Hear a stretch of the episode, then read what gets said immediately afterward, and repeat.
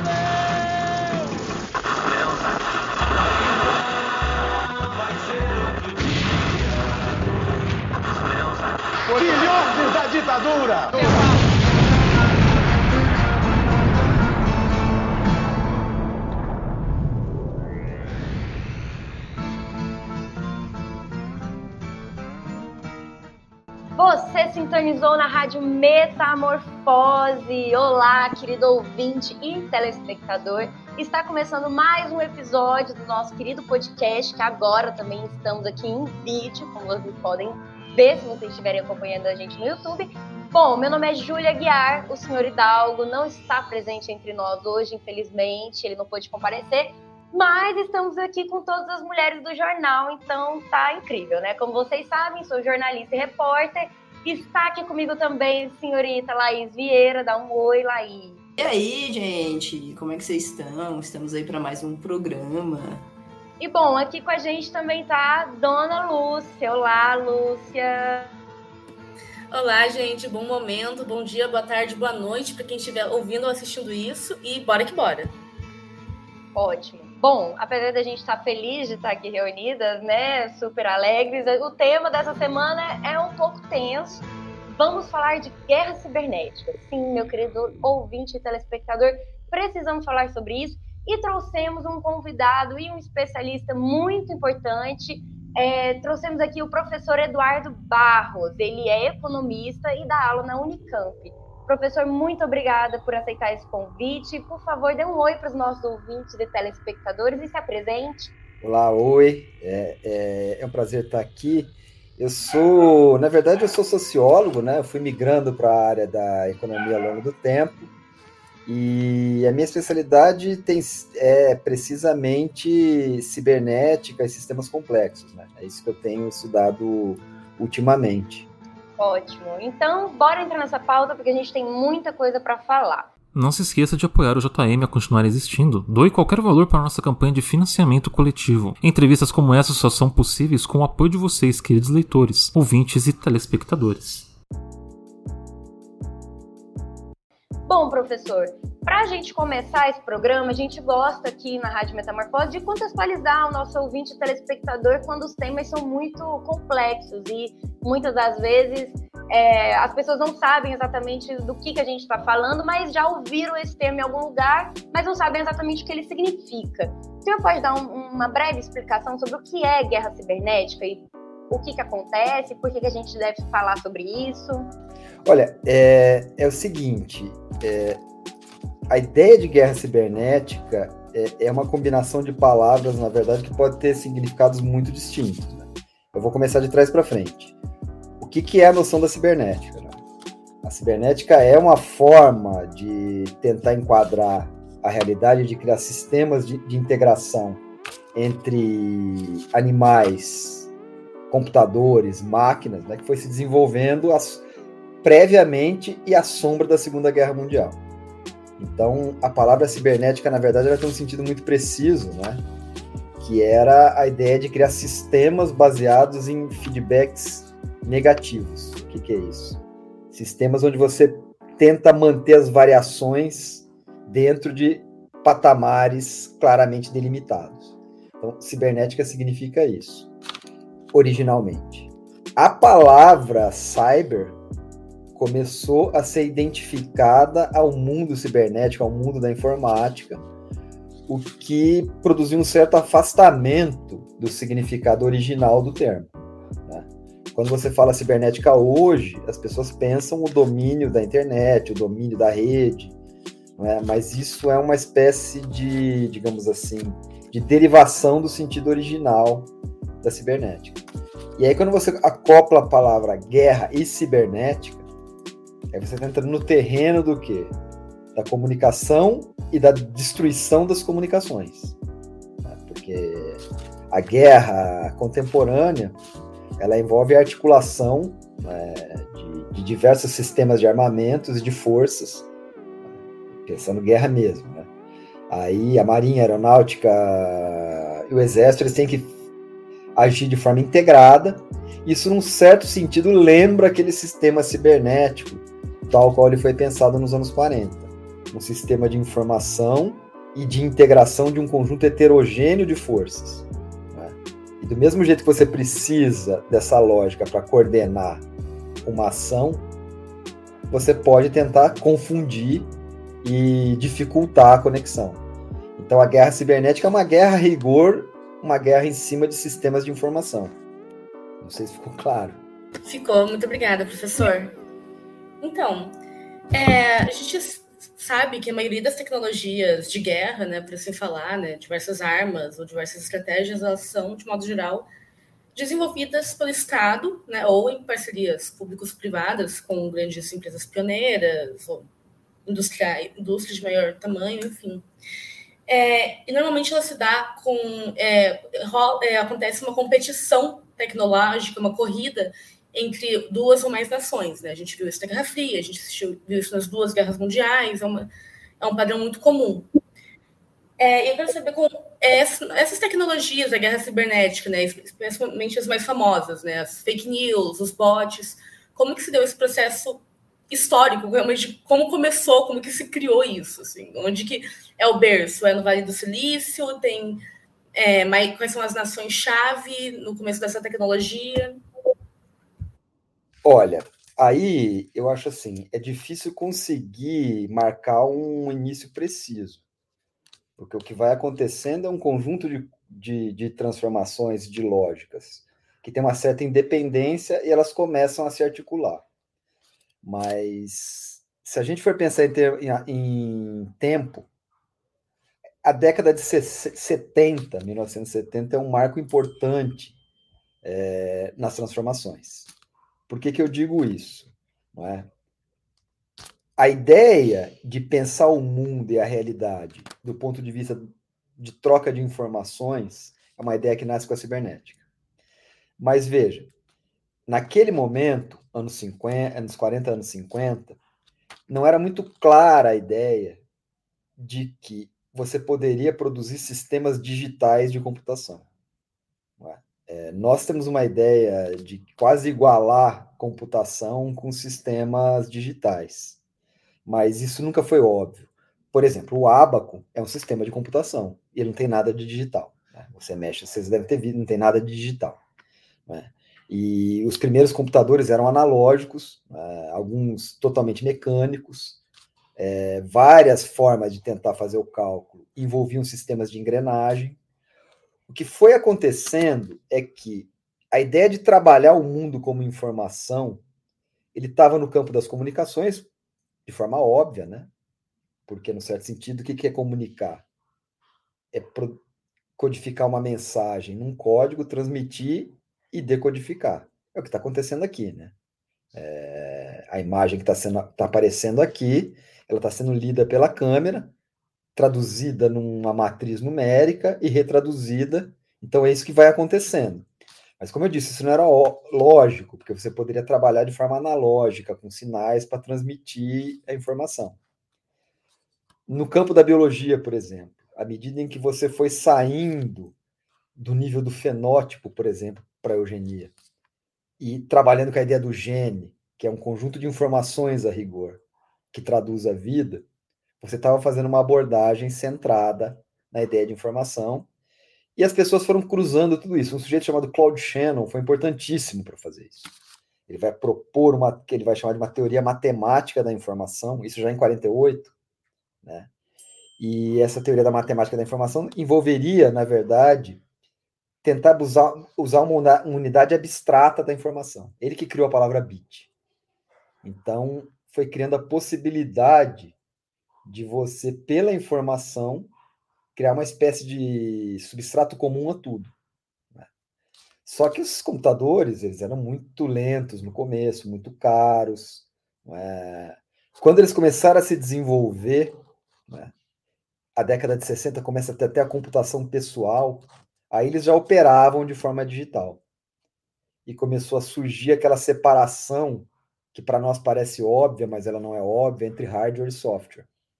Só dá para você pensar desse jeito a hora que você autonomizou, de certa forma, as operações lógicas e começou a pensar mesmo em termos, principalmente de uma lógica booleana, que seja 0 e 1, né? que aí que geram as outras, as outras codificações. Então, a década de 70 teve como marco os computadores pessoais começarem a sair dos laboratórios e chegar na casa das pessoas. E as pessoas começaram a aprender a programar. E a ARPANET, que veio a ser a internet, começa também a se acelerar nesse momento. E, e essa é uma coisa curiosa pelo seguinte, né? É, a ARPANET, que é a mãe da internet, ou pai da internet, ela tem dois impulsos. Um é a guerra. Né? Não há dúvida que foi a guerra como impulso fundamental. Em que sentido? Você criar um sistema descentralizado de troca de informações. Por que, que ele tem que ser descentralizado? Imagina se eu tivesse um centro de radiação principal. Eu poderia atacar esse centro ou destruir a sua fonte de energia. Eu invalidaria todo o sistema de comunicação. Qual que é a ideia? Eu criar um sistema que vai encontrar um caminho para a mensagem chegar. E a internet tem essa ideia, né? um conjunto de protocolos e de endereços que ela acaba achando um caminho.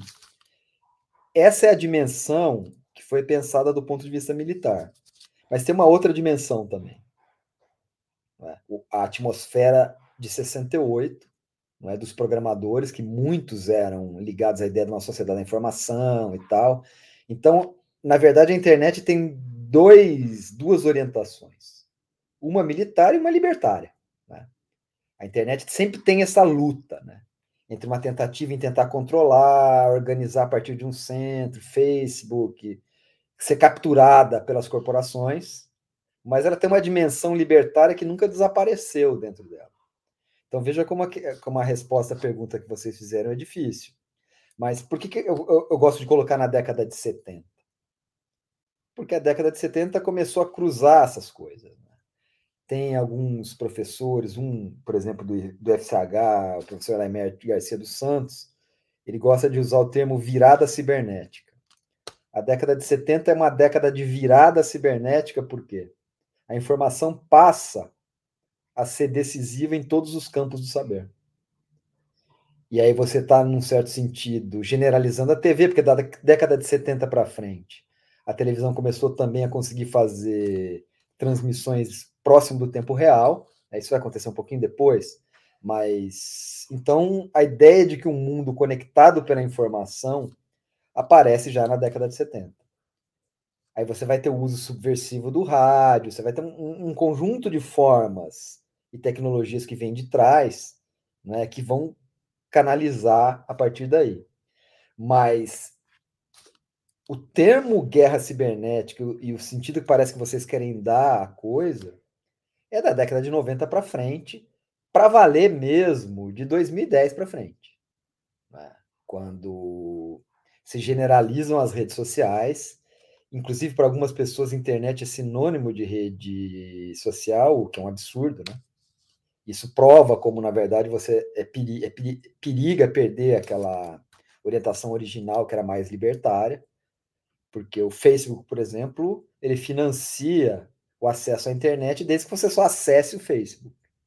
Né? Por exemplo, tem planos de dados onde você pode mandar o WhatsApp, olhar o Instagram, usar o Waze. Por quê? Porque aí você está todo capturado nessas mesmas corporações que vão analisar suas informações e vão cada vez mais achar que internet é aquilo. Quando a internet, na verdade, é uma infraestrutura de comunicação que nem precisa passar por esses caminhos, né? Como o peer-to-peer no começo fazia, o Part Bay, né? Então, veja como que é a coisa curiosa, né? A ideia de você querer capturar isso para corporações e também para projetos políticos. Né? Que é o, aí entra fake news, aí entra toda essa coisa da, de uma verdadeira guerra cibernética mesmo. Né? E o que algumas forças da direita conseguiram fazer foram entender, né, e aqui no caso o Brasil está copiando os Estados Unidos, né, entender como você pode ter uma certa granularidade nos grupos de WhatsApp, por exemplo, e mandar uma mensagem ao gosto do freguês, né, para que você consiga produzir uma coisa disruptiva mesmo. O cara dá 10 mensagens diferentes para públicos diferentes, todos se identificam. Então, veja, aí nós estamos entrando num terreno já bastante movediço. Senhor, eu queria aproveitar que você mencionou a questão né, de projeto político, da direita, da questão dos dados, né? Quando estava falando né, da captura de dados, eu lembrei do episódio da Cambridge é, Analytics. E aí, é, é, não sei se eu entendi errado, mas existem vários tipos, né, de guerras cibernéticas. Então, é, você tem, por exemplo, ataque hackers, você pode invadir alguma é, corporação, é, hackers atacar, por exemplo, algum sistema muito central de um estado, é, questões envolvendo, por exemplo, criptomoedas, Bitcoin, mas também fake news. Então, se você pudesse falar um pouco sobre, né, dentro é, dessa lógica de cyberguerra que a gente está pensando assim, né, de 2010 para cá, nesse, nesse breve histórico que você fez, quais são alguns dos formatos assim mais comuns que a gente pode encontrar nesses últimos anos? Olha, Laís, eu acho que o problema aí está na palavra guerra cibernética. Ela significa muitas coisas, entendeu? Se eu falar cyberwar,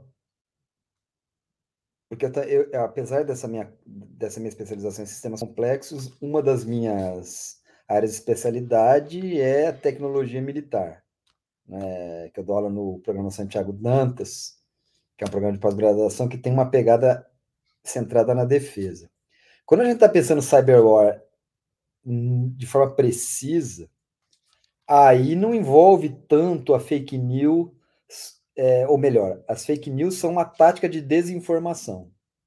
A, a Rússia usa muito isso, né, produzir desinformação para confundir a população civil. Mas tem a ver com negar acesso, é, fazer decoys, ou seja, enganar o sujeito para dizer que tem uma coisa importante, para ele direcionar suas armas para lá. Então, é por aí. Agora, o que eu acho que o que vocês querem dar uma inflexão é mais nessa disputa por projetos políticos mesmo, né? Aí eu não sei se cyberwar é o melhor termo para a gente tratar desse tema. É? é mais a ideia de uma guerra cultural mesmo travada no campo da comunicação no campo das redes. Aí eu acho que é um pouco por aí. Mas veja, como você mesmo disse, é muita coisa que ocorre simultaneamente. Né? O que, que os hackers gostam de fazer? Não é só fazer sequestro nem nada, né? Se você tomar o hacker não de um, como uma coisa pejorativa, mas como uma coisa progressista ou algo do gênero, o hacker quer destruir os segredos. Ele quer, na verdade, quebrar as proteções. Né? Isso vai desde furar sistemas de propriedade, é, softwares proprietários, até fazer vazamentos como o do Wikileaks. Então, eu acho que a alma hacker é um pouco por aí. Não é? O cara, óbvio que vai ter gente que vai, ser, vai fazer ransomware, ou seja, ele pega os seus dados, criptografa e te cobra em criptomoedas para te dar a chave. É, isso, acontece, isso, isso também é hacker. Né? Mas eu acho que a ideia do hacker, então, é quebrar né, esses sistemas de proteção e, num certo sentido, fazer a informação fluir. Porque o meio, né, é essa que é a coisa, né? Não que, veja, não que seja grátis. A rede detona o planeta, né? Essa nuvem é uma visão fictícia e tudo mais. Os data centers estão sendo situados na Groenlândia, em zonas frias, dado que a quantidade de energia que eles precisam é, demandar para funcionar. Então, veja, tem um custo energético gigantesco que está sustentando tudo isso, né? e que pesa sobre o planeta. Mas aparentemente é grátis. Por quê? Tirando o custo da infraestrutura total das comunicações, eu posso replicar uma mensagem e ela tem custo zero né, na sua transmissão. A reprodutibilidade é total, a sua serialidade é total. É a coisa do Walter Benjamin. Né? E como é que eu faço, então, para dar um valor econômico ou para produzir segredo? Essa é a briga da internet. É? uma informação que poderia fluir a custo zero no seu ambiente informacional, nunca esquecendo o custo que isso tem energético e planetário, não é? Então a briga é proteger e ao mesmo tempo fazer circular essa informação. Uma das coisas que, que tem deslocado essa discussão, nem, ela nem está tanto no Facebook mais, no Instagram, no, no Twitter, como isso ainda ocorre, mas ela foi migrando para as redes sociais proprietárias como o WhatsApp por um motivo: a perda do início da coisa, entendeu? É, quando ela está no Facebook ou quando no Instagram, você consegue às vezes achar a raiz, de onde saiu aquilo. Essa viralização de memes e de fake news, você recebeu de alguém que você acha que conhece, ou que conhece, ou que te dá uma. Olha, o cara me mandou, então deve ser. Só que a hora que você vai rastrear, você já não sabe mais de onde veio. Né? E aí o permite coisas como gabinete do ódio, de, de colocar isso num jogo, isso vai repipocando para todas as outras redes, cai no Twitter, cai no Instagram, cai no YouTube, mas começa às vezes desses grupos. Então veja, essa é uma tática de desinformação no limite, para gerar confusão. E também tem um outro lado que a gente não vê, que é a forma de coordenação que esses grupos devem fazer para fazer esses ataques coordenados. Eles parecem ser aleatórios, mas eu, eu creio que não. Bom, querido telespectador, como você pode perceber, estamos aqui com roupas diferentes, em momentos diferentes, mas como tudo, né, na vida houve imprevistos, mas estamos de volta, então se você sentiu uma diferença entre aonde está cada quadro, as nossas roupas, etc, é assim mesmo, é isso aí que está acontecendo, mas a nossa entrevista continua, então bora que ainda tem muito que conversar sobre guerra cibernética, então se você ouviu desde o começo, pega esse gancho aí e bora lá. Bom, professor, voltando da onde a gente passou, da onde a gente parou, né, na última pergunta, eu queria perguntar para o senhor sobre as eleições desse ano, né? A gente tem alguns dados e, e a gente vem percebendo, enquanto comunicadores, a necessidade de contra-atacar ou de pelo menos fazer algum tipo de trabalho que é, preste atenção e coloque como evidência as fazendas de bots, né, que, que estão se espalhando ao redor do país e principalmente estão se evidenciando agora nesse período de pré-eleição e provavelmente vai piorar muito até as eleições, né? Eu queria que o senhor explicasse um pouco como funciona essa dinâmica dessas fazendas e o que, que é isso, como que isso interfere na, na política nacional ou como isso interfere na nossa comunicação, qual é realmente o verdadeiro estrago que isso pode fazer? Bom, é, vamos lá. Primeiro, vamos começar com a parte mais técnica, né? Como vocês perguntaram como funciona, por quê, e depois a gente pode pensar as implicações. O que, que a gente pode chamar de fazenda de bots?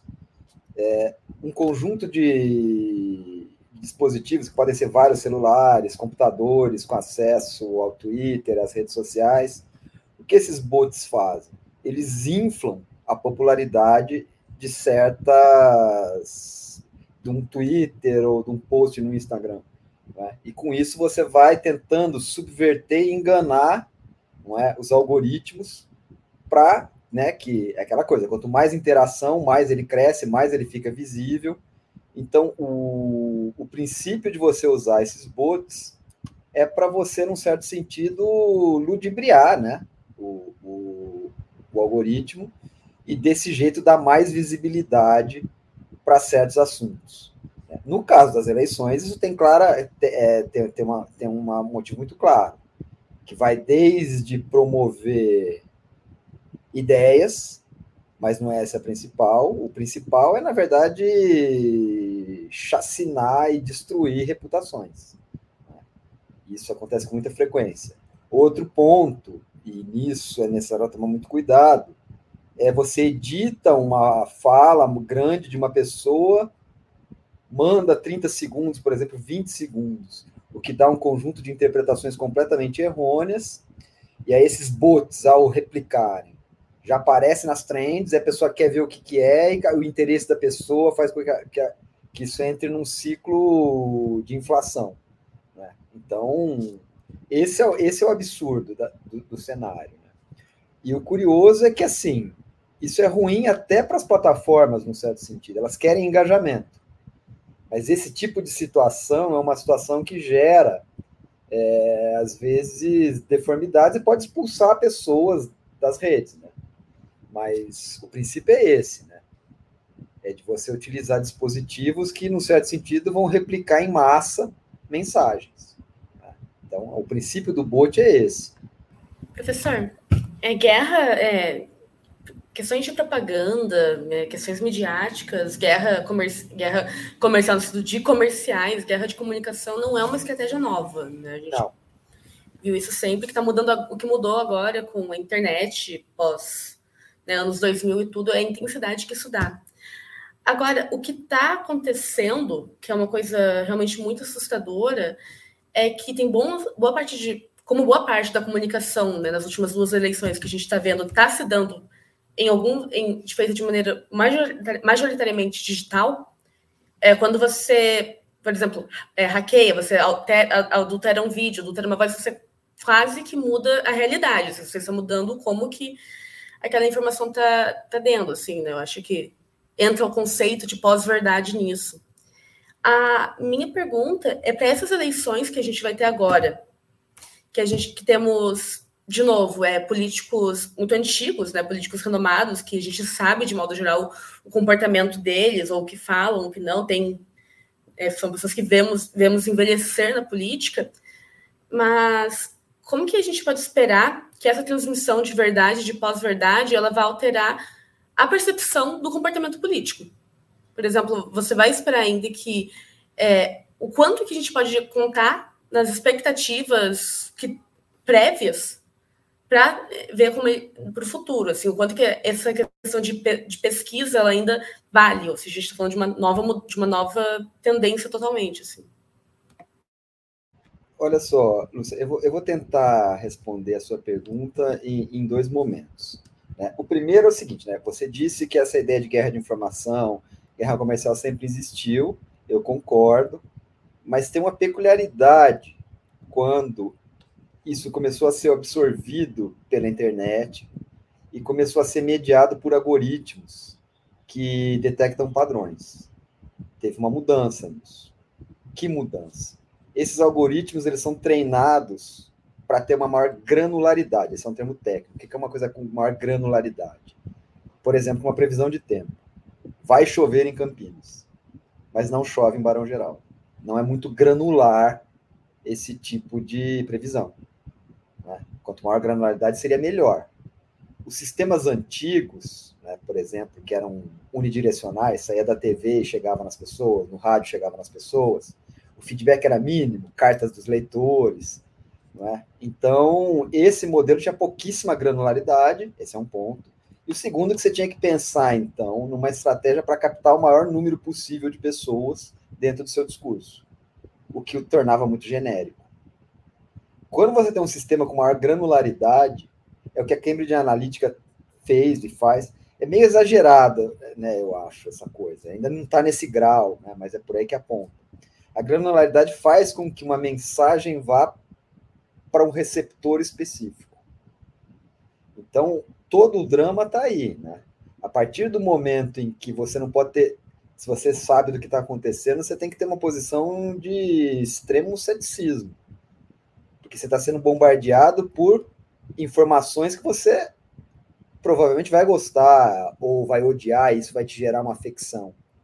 Então é isso que mudou. É isso que mudou. O problema é que esses sistemas são organizados por algoritmos que as pessoas chamam de aprendizes, que eles vão aprendendo os padrões. E mesmo quem programou começa a não saber mais o que está acontecendo. Mesmo porque não é uma pessoa, né? São várias pessoas. O sistema é extremamente complexo. Aí o sujeito fez uma gambiarra num lugar, o outro não entendeu o que aconteceu. Então, esses sistemas vão perdendo um pouco, assim, digamos assim, do controle até dos programadores. Mas isso tem a ver desde a propaganda direcionada, ao Spotify, as notícias. Então, isso mudou muito, entendeu? E, e o problema é o seguinte, né? Tem, tem um perigo, né? mas também tem algumas vantagens. Que vantagens? por exemplo, isso que nós estamos fazendo aqui seria impossível há um tempo atrás. Porque esse foi sempre o. o é, é, é isso que deixa difícil a questão. O controle tradicional que você tinha sobre a mídia era horrível. Por quê? Basicamente era o seguinte: eram famílias poderosas que tinham acesso à rádio e que determinava a programação local, um grupo né, muito claro que fazia censura mesmo, entendeu? Na TV. Isso, num certo sentido, foi mitigado com a internet. O problema é que se você reconstituiu corporações gigantescas, como a Google, Meta, entendeu? Só que essas instituições, elas são o quê? Gigantescas, internacionais. É diferente, mas é uma captura. Né? E aí vai contribuir para essa questão que você está chamando de pós-verdade. Aqui eu queria entrar numa, numa coisa que também é bastante polêmica, mas que não dá para a gente deixar passar batido. O que, que, na verdade, significa essa noção de pós-verdade? Não é uma coisa técnica. Eu acho que é um conjunto de transformações de longa data, onde aquela ideia de que existe a verdade, o real, uma verdade única foi sendo solapada. E isso não é necessariamente ruim. Isso não é necessariamente ruim. Né? O que foi acontecendo ao longo do tempo, que as pessoas gostam de chamar de pós-modernismo, o nome que você quiser dar, é que começou a ser impossível acreditar que existe um sentido único na sociedade, um modelo único e um padrão de verdade. O drama é que quando você flexibiliza o que eram certezas ou deveriam ser certezas, você abre caminho para posturas, o termo é feio, solipsistas que é o solipsismo. É você, por exemplo, acreditar que cada pessoa tem um mundo na cabeça dela e esse mundo dela é a verdade dela. Então nós somos quatro aqui, cada um com um mundo, e eu posso chegar e dizer, olha, isso é sua opinião, né? entendeu? O limite do solipsismo é essa noção de, uma, de um irracionalismo crescente, que no fim vence o mais forte. O que, que é vencer o mais forte? O cara que arregimenta mais bots, o cara que consegue cancelar mais. Esses linchamentos virtuais são né, o corolário disso. E aí, quando você tem guerras, né, por exemplo, aquele sujeito do vôlei lá, que, que deu declarações homofóbicas, foi cancelado, depois foi descancelado. Né? Ele perdeu o emprego, mas ele ganhou um monte de seguidores. Então, é, é, é, isso que vai transformando a coisa numa, num, num, cenário muito complicado. Porque eu sou muito hostil a essa ideia de que existe uma única lógica, entendeu? Um único mundo. É, sou a favor do altermundismo. Mas vejo o perigo, né? Isso pode virar uma arma política muito perigosa. E para piorar, como esses sistemas de captação e transmissão de informação. Identificam padrões que às vezes a gente não consegue enxergar, não é? Eles formam ranqueamentos e nichos que vão multiplicando né, essa coisa e nos aprisionando cada vez mais nesse tipo de, de, batalha. Então, é, é, por isso que a questão é polêmica, não tem nenhuma saída fácil. Primeiro que não dá para voltar como era quando, por exemplo, o editorial da, do Estado de São Paulo o Jornal Nacional definia a pauta. Né? Tinha uma época que, que, que, a pauta da classe média era definida nesses ambientes. Era claramente definida lá. Isso foi sendo erodido, porque foram tendo outros canais, o rádio, mas agora, né, não tem mais essa, essa centralidade nesse ponto. O drama é que as pessoas começaram a aprender a ganhar dinheiro com a informação e com a multiplicação da informação. É? E aí, quanto mais caos, quanto mais confusão, na média, melhor. Mas eu acho que esse é o drama. Né? Não dá para a gente querer voltar para aquela ideia de que existe um mundo com uma norma, com uma verdade, que essa verdade está fora das pessoas. Por exemplo, uma pessoa que tem uma outra ontologia, um sujeito de uma comunidade amazônica, ela tem o direito a imaginar o mundo de uma forma completamente diferente da nossa. A tendência era dizer que o mundo da modernidade era o padrão e todo mundo tinha que entrar nisso daí, mesmo que a força. Né, num certo sentido, né, essas tensões da modernidade mostraram que esse era um projeto inexequível. O problema é que a fatura que está passando agora é essa, né? Essa ideia do solipsismo. E aí a técnica ajuda a prender a gente na armadilha.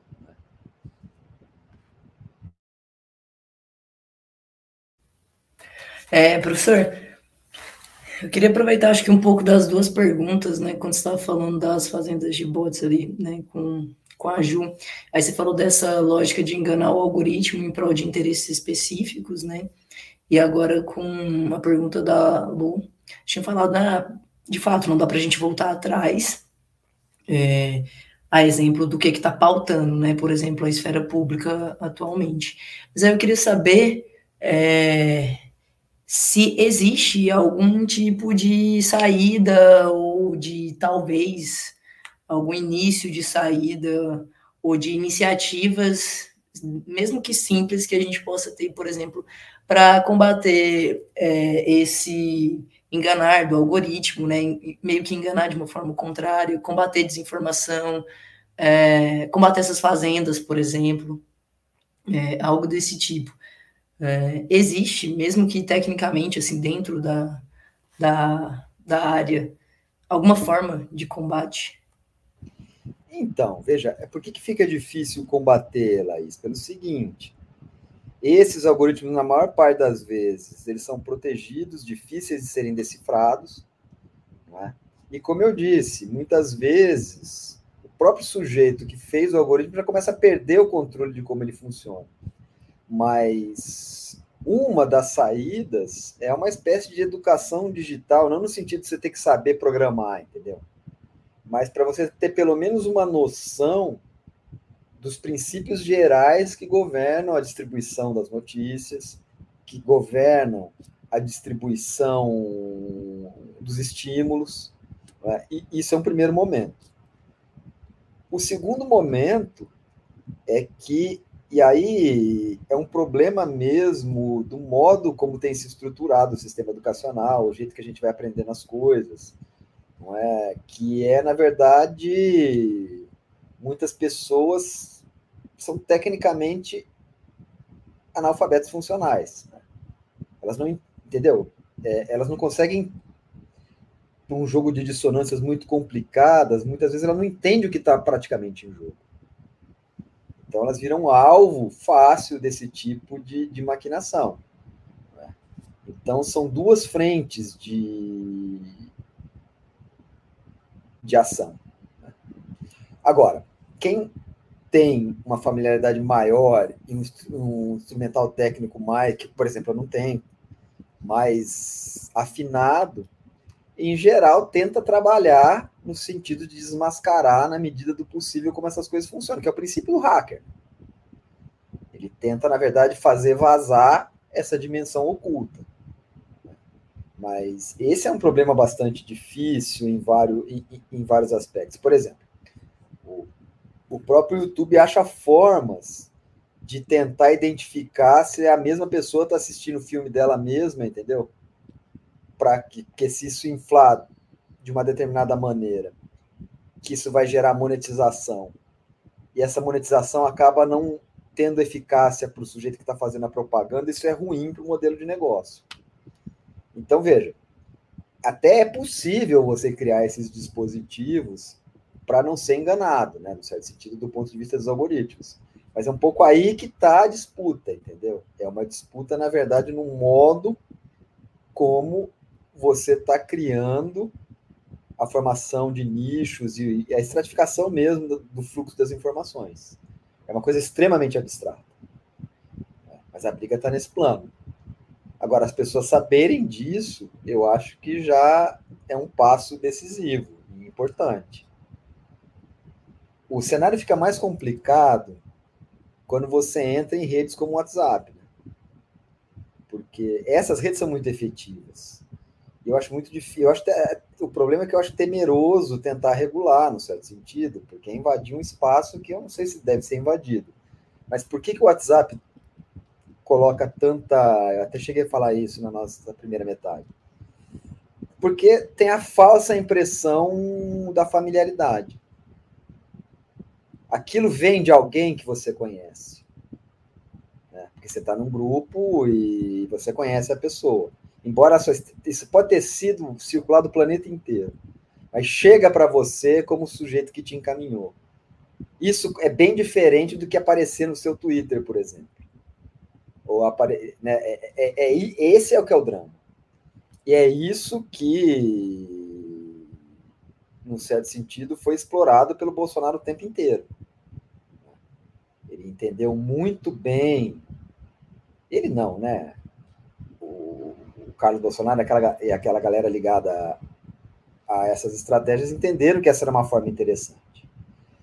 Mas outro ponto aqui é o seguinte: é sair um pouco da coisa técnica. Eu não acredito que isso foi decisivo e fundamental para as eleições.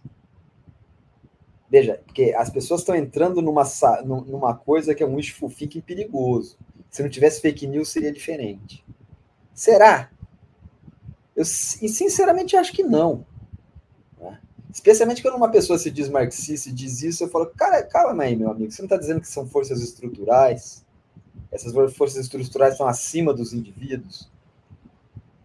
Bolsonaro e o bolsonarismo é a cara de uma força política que ela não vai sumir mesmo que você regule o WhatsApp. É por isso que, sim, é importante alguma regulação? É. Isso vai resolver o problema que nós estamos? Não. Isso é tipo um analgésico. Um analgésico às vezes pode ser pior, né? Porque se ele mascara a dor e você acha que está tudo legal, você se, arre... você se arrebenta mais. Então, esse debate é muito. Esse debate tende a escorregar para uma saída muito simples, entendeu? Porque esse é um problema mundial. Esse tipo de regeneração de um conservadorismo reacionário é um fenômeno mundial. E que é uma resposta a um problema fundamental: a desvalorização do humano. É isso que está em questão. Quando a, quando as máquinas começam a compor músicas, quando elas vão substituindo, veja, um sistema informatizado para produzir textos é melhor que um analfabeto funcional. O problema é esse, entendeu? É a reação a isso. E a reação também a uma forma de você conseguir colonizar a vida que antes era impossível. O que é colonizar a vida? Você mexer no nível genético, você conseguir transformar a vida num nível extremamente profundo. Né? Isso gera uma, uma reação de pavor imediato. Então, as pessoas estão, na verdade, reagindo a essas transformações da pior forma possível, que é imaginar um passado que nunca existiu e se agarrar a ele. Né? Eu acho que o, o, o drama vai um pouco por aí. Nós estamos testemunhando um conjunto muito significativo de transformações e que aqui eu vou colocar a minha opção, a minha visão pessoal. Antes era cômodo achar que o destino era o socialismo ou o capitalismo puro. Esse telos dava uma certa certeza.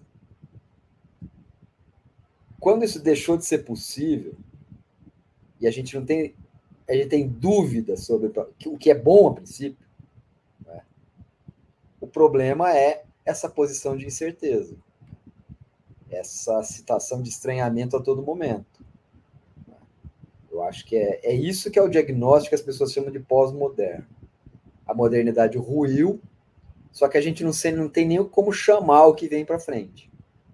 É, esse é meu ponto. Né? Eu acho que a gente não tem nem as palavras para entender ainda o que está acontecendo. Porque se você pensar em termos filosóficos, não plasmou ainda uma nova, uma nova estrutura. Está cheio de devires, de possibilidades.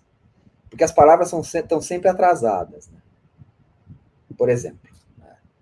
a palavra capitalismo, ela surge, o substantivo, no século XIX.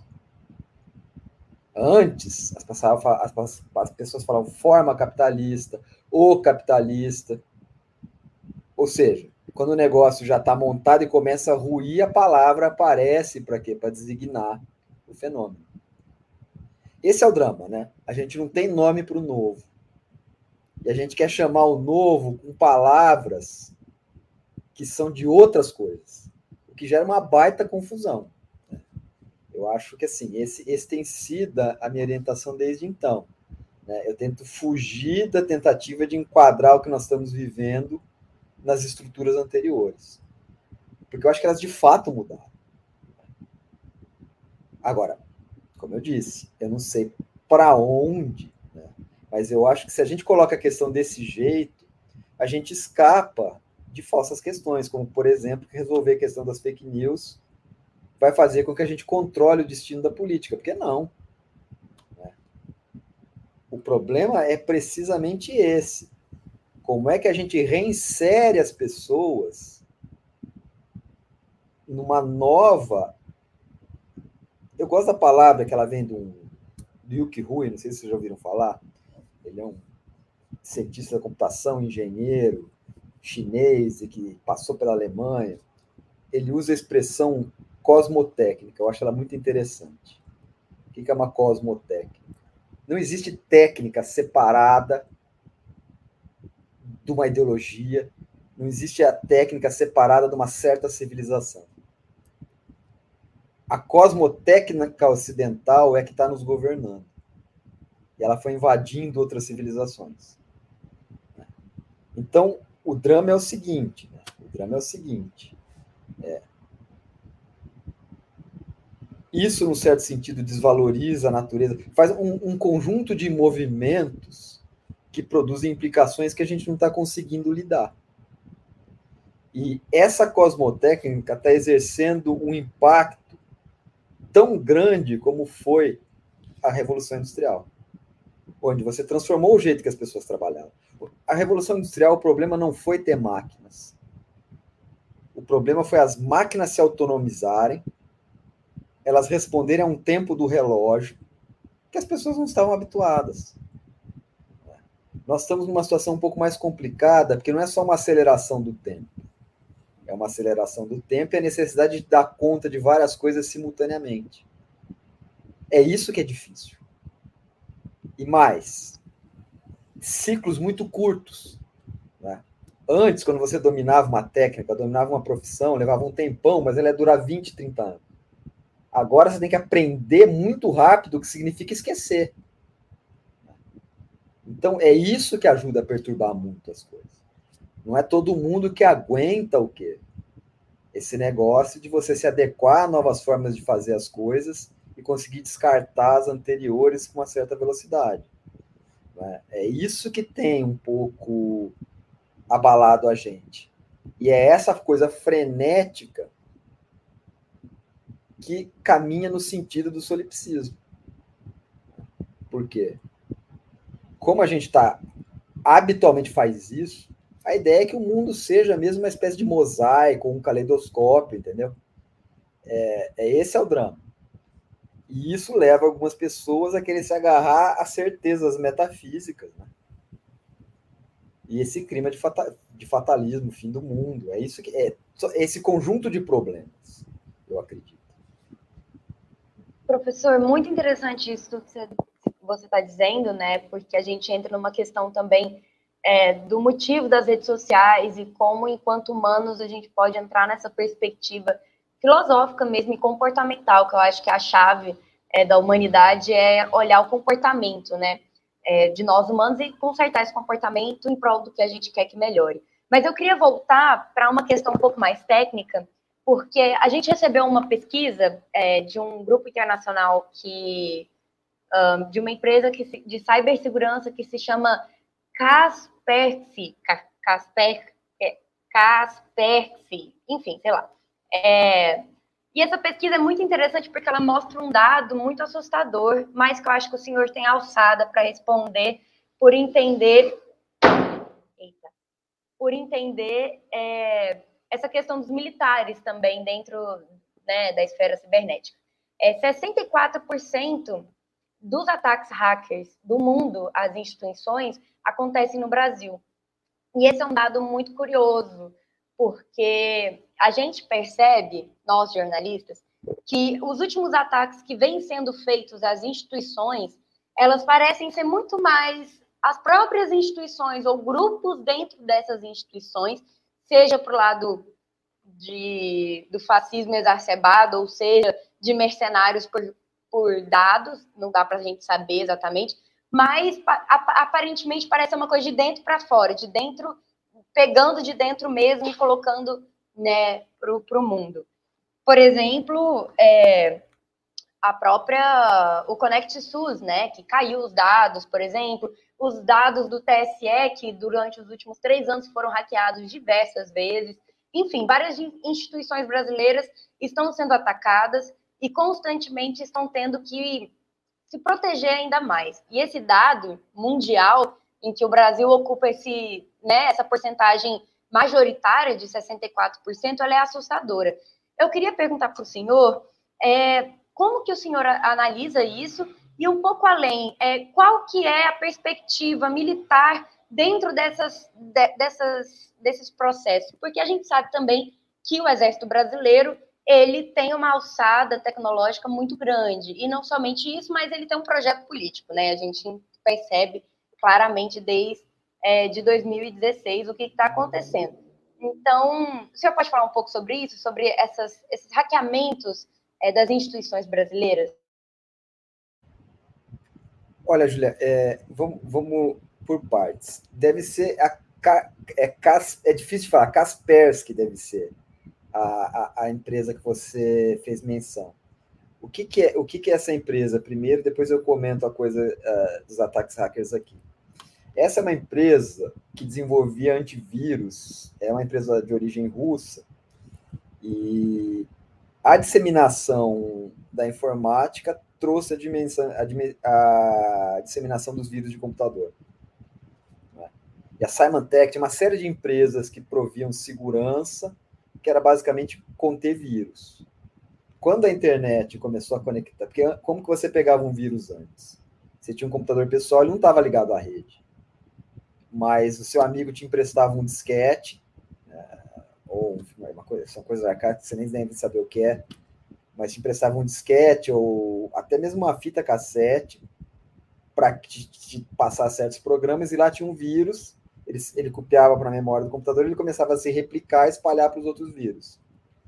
É, isso aparecia como uma brincadeira, né? Os bons programadores queriam fazer uma brincadeira e fazia isso. Algumas empresas faziam isso para, na prática, proteger o seu software contra a pirataria. Se você pirateasse o software, software liberava um vírus. Isso era muito comum em vários lugares. Então, isso começou a mostrar que existe uma vulnerabilidade dentro do mundo dos dados. Quando a internet se disseminou, a possibilidade de você pegar vírus aumentou muito. Só que aí que veio o problema, não é só isso que aumentou. Mas as portas que seu computador abre permitem que estranhos invadam. Então, veja como que a questão é bastante... E no Brasil, de fato, eu acredito que vai tender até ter mais ataques porque a gente não tem ainda uma mentalidade de defesa cibernética desenvolvida.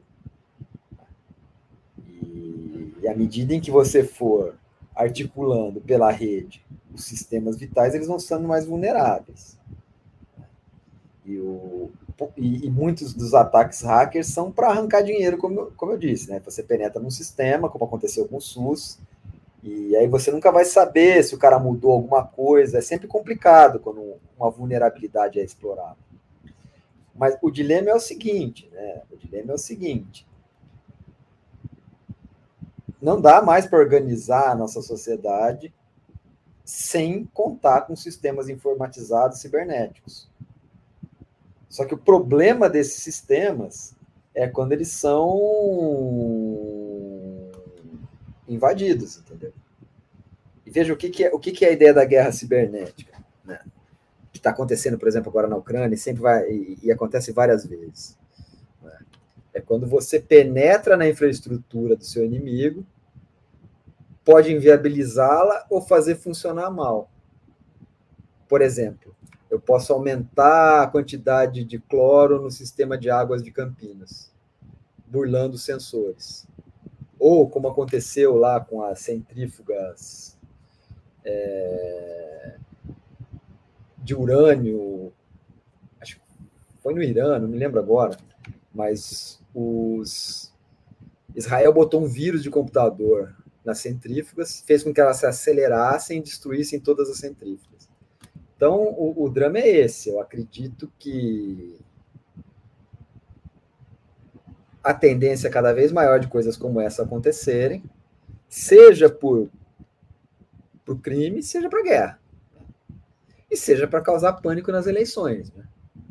Imagina se você, no dia da votação, dá um jeito de penetrar numa usina hidrelétrica e, e faz com que a força na cidade inteira caia por várias horas.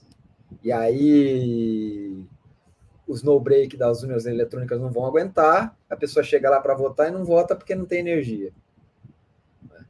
Entendeu? É, ou você arrebenta o sistema de trens, por exemplo. Então, não é, o, a tendência é essa. Né? o que coloca isso como uma discussão estratégica. O Exército Brasileiro desenvolveu um centro de guerra cibernética, mas nós estamos, entendeu? Engatinhando ainda na coisa.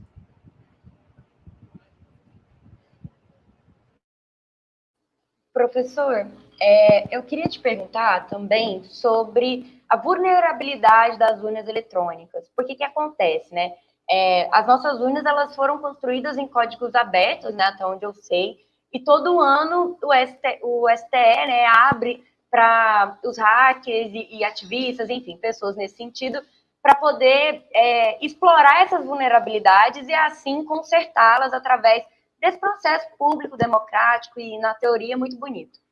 E aí, o que, que acontece? Né? Em 2013, Houve um estudioso que fez um, um, estudo sobre, sobre isso, um professor, que eu, agora me fugiu o nome dele na memória, mas provavelmente o senhor até conhece, é, que ele estudou sobre a vulnerabilidade das urnas, esse processo e como esse processo ele se ligava com o fato da democracia estar vulnerável desde aquela época já, enfim, desde a época da Dilma, né? E todo esse processo.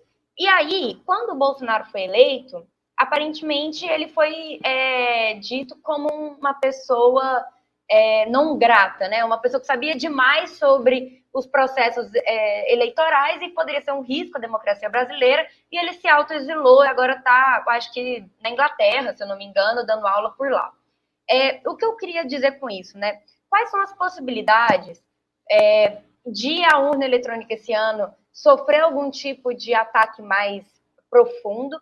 E, novamente, é, a questão acho que maior é, é esses processos eles já estão sendo usados pela extrema-direita como forma de des, desmoralização da urna eletrônica, né? Já vem acontecendo há um tempo, mas modificando esses processos de como se a urna eletrônica ela não fosse segura, usando inclusive esses estudos desse, desse professor como embasamento teórico, assim, daquela forma da, da bolsonarista de dizer também, então não dá para confiar muito no que eles falam.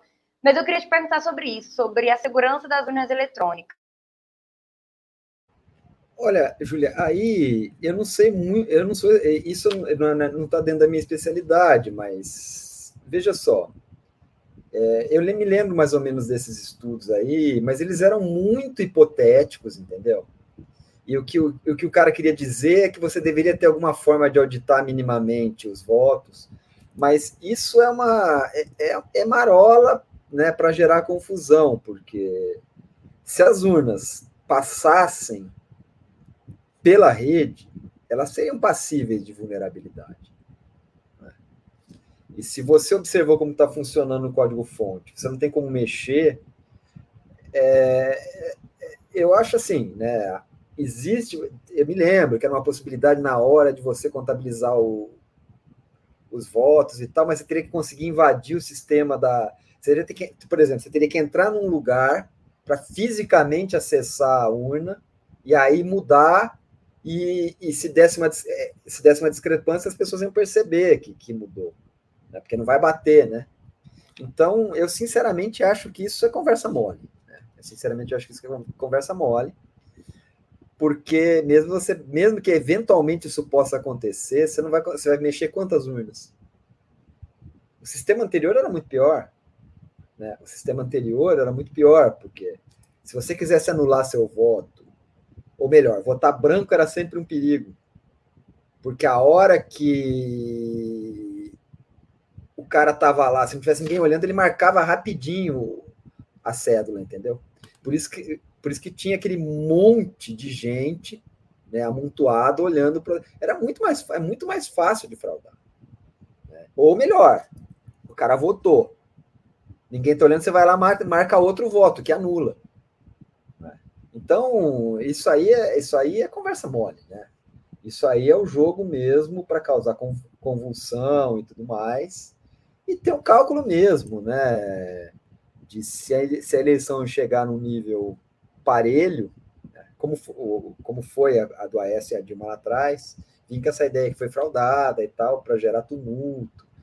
Mas, assim, eu acho todo mundo que eu já conversei, que manja do assunto, acha que a, a, a probabilidade é mínima disso acontecer.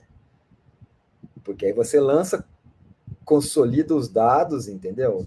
Imprime as tabelas no limite, né? Então, então é, e, e mesmo aquele sistema, né, que as pessoas dizem que seria legal, de você apertar, a imprimir um voto só para você ver, o que, que isso vai adiantar? Porque se as pessoas começarem a desconfiar das eleições, então já tem que fazer o voto. Para que o eletrônico? Porque todo mundo vai querer dizer que foi roubado. Aí você tem que contar na mão. Então, né? É... E outra, né? O tempo que demorava para sair o resultado das eleições. Do jeito que está hoje, entendeu? Se levar uma semana para sair as eleições, as pessoas, as pessoas estão se matando na rua. Né? Então, eu acho que isso aí é conversa mole mesmo. É a ideia de perturbar tudo mesmo, entendeu? E gerar e, e, e aumentar esse estado de excitação, né? Que é uma tática, né? Mas eu acredito que a esmagadora maioria das pessoas não cai na conversa de que ela é vulnerável. É, professor, muito obrigada. A gente já vai encerrar o programa. Eu só gostaria de que o senhor falasse rapidamente dessa sua opinião pessoal mesmo, porque eu não acho que podemos terminar um tema desse sem falar dele, sem falar do Assange, do caso do Assange e da extradição dele para os Estados Unidos, sofrendo um destino que eu julgo muito pior do que a morte. É, o que podemos, o que, que o caso do Assange nos ensina sobre essa questão de como os Estados Unidos ou como os países estão tratando essa guerra cibernética. Né? E, como, e o senhor falou muitas vezes nessas falas sobre a questão do hacker. E o Assange é o hacker, né? É o estereótipo do hacker. E jornalista, né? Lembrando que ele é jornalista. É. O Snowden, o Assange. Então, só falar, o que isso nos ensina e porque e realmente, assim, deixando aqui a opinião do jornal do Metamorfose, né? Liberte Assange, né? É uma derrota para nós. E para o senhor comentar e a gente poder encerrar o programa, por favor. Bom, tem que libertar imediatamente, entendeu? É, o mundo mudou muito mais com Snowden e com Assange do que com qualquer outra coisa. Porque, na verdade, ficou claro que nós estamos num, num sistema baseado no segredo, entendeu? O que importa é segredo, e a tática hacker é essa mesmo, né? É invadir e expor. Então, a minha. É, é que, entendeu? É, o problema é o seguinte, né? Quando o cara faz, como o Snowden, como o Assange, quando ele faz isso de uma forma que realmente desmascara as coisas, as pessoas querem acabar e tal. Coisa de segurança, falta de patriotismo, o que é um absurdo, né? Para mim, é, quanto mais gente como ele, melhor. Né? Porque né, essa atmosfera de segredo é, é, é incompatível com qualquer noção de civilização e de democracia. Essa é a minha opinião. Bom, professor, a gente quer agradecer muito por você ter participado do nosso programa. Sinta-se à vontade para sempre voltar. E uma coisa que a gente sempre faz aqui é abrir para os nossos convidados ah, dizerem quais são suas redes, se tem um mexendo de alguma coisa, se quer é, evidenciar alguma, algum estudo, algum lugar para a gente achar, entrar em contato, enfim. É, o senhor tem alguma coisa que você queira divulgar aqui nesse espaço? Olha, na verdade é o seguinte, é, eu, eu tenho um conjunto de, de estudos sobre, sobre esse tipo de sobre essa temática. Talvez a forma mais fácil de achar seja colocando o meu nome, né, Eduardo Barros Mariucci, textos, que aí te, te, tem acesso à minha produção acadêmica, né, que ela está concentrada em algumas revistas. Eu tenho um canal no YouTube, mas ele é mais direcionado para o meu curso de História, uh, econômica, que ficou uma coisa aí, por conta desse ensino remoto, eu comecei a usar isso. E eu tenho um ciclo de debates que acontece no canal do YouTube do Instituto de Economia, chama Capitalismo, Informação e Vigilância. Está no YouTube. E aí a gente chama um convidado a cada mês para discutir temas parecidos como com, com desses daqui. Né? Mas é isso. E antes de terminar, queria agradecer a oportunidade e sempre que possível eu posso colaborar com vocês. Ah, que massa. E olha, Parabenizar também, né? Ah, muito obrigada por ter vindo, professor. Foi, olha, uma aula, posso falar. Foi uma aula, com certeza. Inclusive, querido leitor, ouvinte, telespectador, a gente vai deixar linkado aqui na descrição deste episódio, esses canais, para que você tenha acesso a esse tipo de informação. Então, como a gente sempre fala, né? Vai lá, pega as referências e estuda, porque a gente precisa adquirir conhecimento de todos os lugares possíveis. Então, assim, tá acessível, tá no YouTube, então não tem desculpa, entendeu? Se você não quiser ler um texto acadêmico, tem no YouTube debates que acredito que são riquíssimos para esse debate daqui que a gente fez hoje, né? Bom, lembrando aqui também, para quem está nos assistindo, a entrar no nosso site www.jornalmetamorfose.com. Lá você encontra todos os nossos conteúdos, não, é, não somente os vídeos do YouTube, mas os nossos podcasts, os nossos textos, a nossa cobertura das eleições 2022, que já começou. Então, lá a gente criou uma aba especificamente para as eleições, está fácil de achar, você encontra tudo lá. Tem também as nossas colunas, crônicas, cultura, enfim, vocês sabem, né? A gente está sempre aqui fazendo esse corre e criando vários bafos, então confere lá que vocês vão achar tudo lá.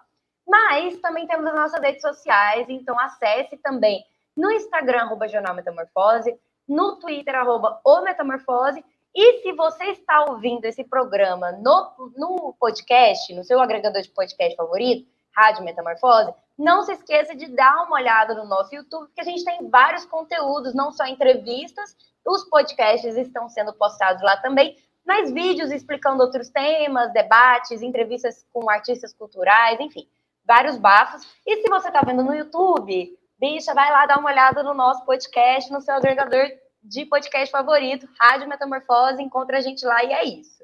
É, bom, vamos finalizar aqui, né? Queria agradecer a todos que estão nos acompanhando, muito obrigada.